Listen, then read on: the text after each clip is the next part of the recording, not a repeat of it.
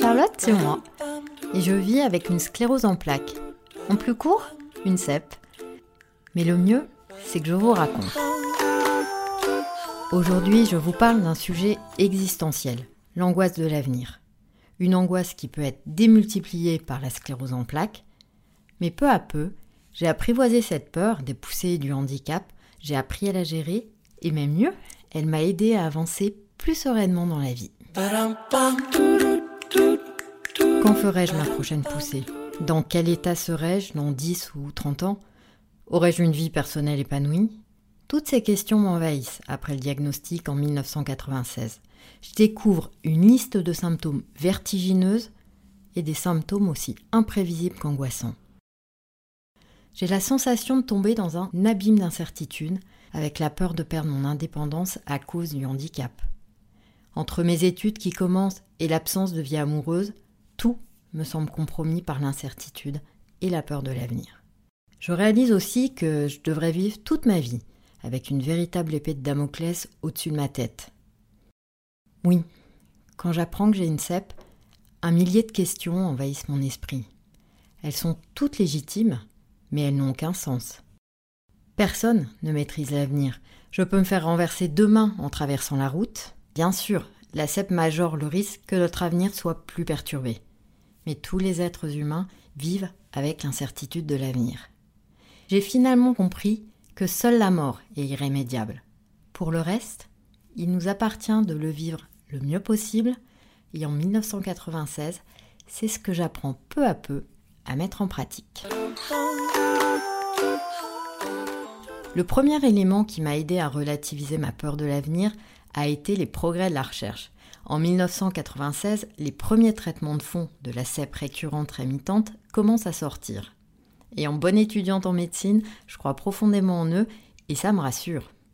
Plus le temps passe, plus la recherche avance, même dans la forme progressive, et ça donne vraiment d'espoir auquel se raccrocher. Progressivement, je me tourne peu à peu vers des outils apaisants qui amènent de la sérénité dans ma vie.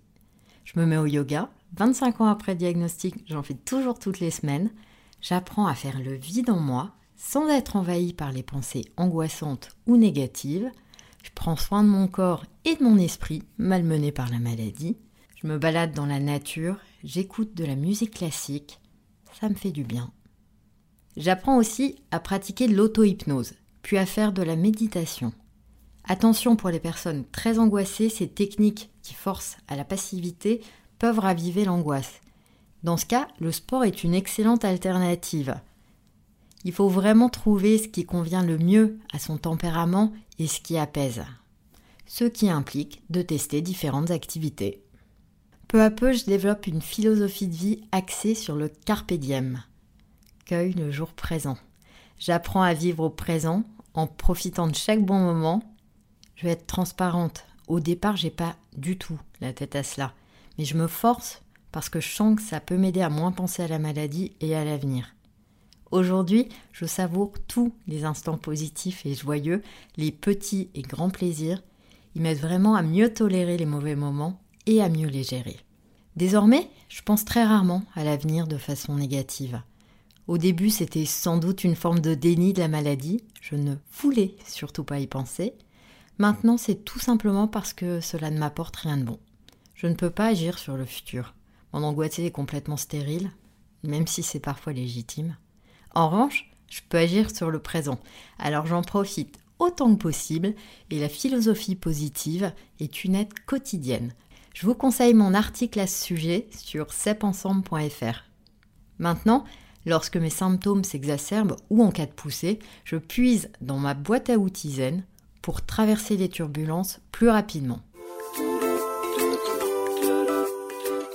Je termine par quelques conseils de psychologue que vous retrouverez dans un article sur le site CEP Ensemble. Si vous luttez contre la maladie au lieu de l'apprivoiser, ça risque fort de majorer l'angoisse et votre mal-être. Vous pouvez vous faire aider et avoir un accompagnement personnalisé avec un acupuncteur, un sophrologue ou un hypnothérapeute en fonction de ce qui vous convient le mieux.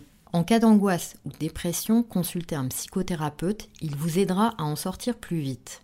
Parlez-en aussi à votre médecin. Il est préférable d'en consulter un lorsqu'on trouve les épreuves trop difficiles à gérer, que vous vous sentez submergé ou si l'angoisse provoque des symptômes physiques comme un mal-être diffus, une phobie ou une compulsion alimentaire. Vous verrez, l'aide d'un spécialiste apporte une délivrance précieuse et la possibilité de tout confier sans jugement ni culpabilité. En conclusion, vivre avec cette épée de Damoclès qui est la sclérose en plaques peut être extrêmement angoissant au départ. Mais faites-moi confiance, vous apprendrez à travailler sur vous, à apprivoiser la peur de l'avenir et à en sortir beaucoup plus apaisé et plus fort. Voilà ce que j'avais envie de vous dire sur mon diagnostic de sclérose en plaques. Si mes mots vous ont été utiles, réconfortants, ou s'ils vous ont apporté de l'espoir, n'hésitez pas à vous abonner sur votre plateforme préférée ou à noter 5 étoiles sur Apple Podcasts. Ça permettra de toucher plus de personnes et surtout d'aider à mieux faire connaître et comprendre cette maladie. Ce podcast est inspiré des chroniques de Charlotte sur le site CEP Ensemble. J'y raconte ma vie et toutes les astuces que j'ai trouvées pour mieux vivre ma sclérose en plaques. Merci à vous pour tous vos messages de soutien et de sympathie. Ça aussi, ça fait un bien fou. Alors, à très vite pour un nouvel épisode des Chroniques de Charlotte en podcast.